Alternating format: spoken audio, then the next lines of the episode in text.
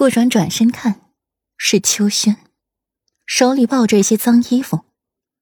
秋轩笑得一脸明媚：“世子妃，您说奴婢若在柳岩的衣服里下了慢性毒药，您说柳岩会怎么样？”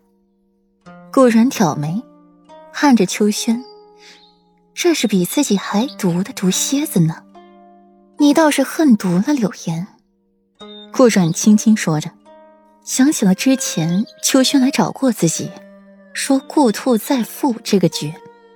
笑容温婉无害，做起事儿来比谁都狠。刻意引导柳岩，又来给自己提醒，就是为了让柳岩深陷局中，无法爬出来。世子妃，一个女人若是这一辈子都生不了孩子，那就不是一个完整的女人。奴婢心不大，就想和大少爷能够有一个孩子。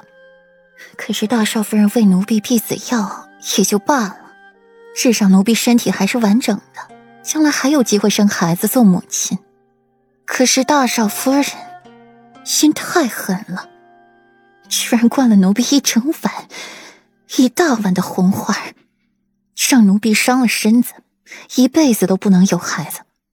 奴婢心里恨，心里的怨气没办法发泄。正好柳岩也恨毒了世子妃，奴婢才想了这么一招。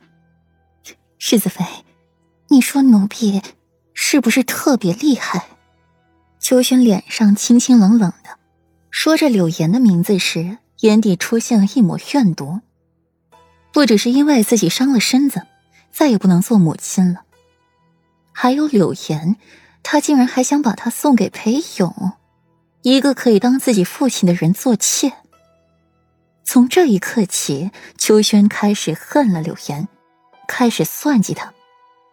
柳岩为了自己可以在林院过得好，就要把他送给一个四五十岁的男人，哪怕是一个俊秀一些的小厮，秋轩或许都不会这么恨他。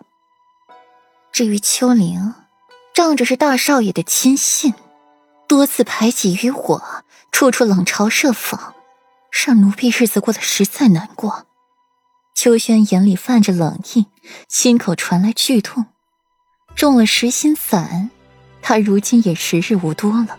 秋轩的脸上扬起了一抹残破的笑。世子妃，奴婢说过会报恩于世子妃的，那就不会食言。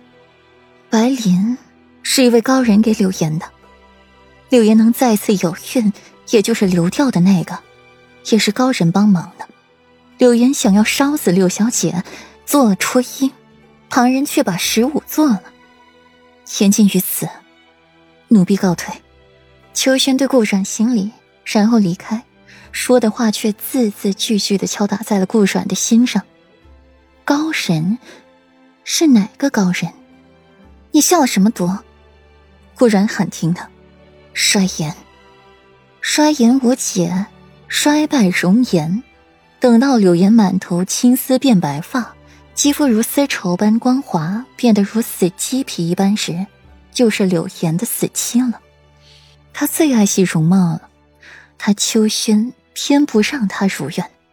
大少夫人，奴婢和秋玲先去地下等你，等你下来之后，奴婢再好生伺候你。顾阮心底若有所思，只是那高人，顾阮还是不得其解。便先把这高人当做是欧阳锦溪吧。白灵他会，祝韵他也会。顾阮看着秋轩的背影，轻轻摇头，可惜了。秋轩发病时他见过一次，毒渗入了心脉，神仙下凡也救不了。顾飞从怡亲王府被人抬回了顾家，只言片语留下一句：“顾太师教女不严，本王亲自管教。”不劳太师费心。顾博远哪有敢和怡亲王呛声的胆量？赶忙派人去外面把顾飞给抬回来，抬回锦园，再请大夫去给顾飞看病。顾河也去了。顾河掀开了帘子，就看见了顾飞死气沉沉的躺在轿子里，穿着情趣寝衣，衣衫不整的坐在轿子里，暴露出来的肌肤尽显旖旎痕迹。眉心艳丽，让人一看就知道对方做了什么。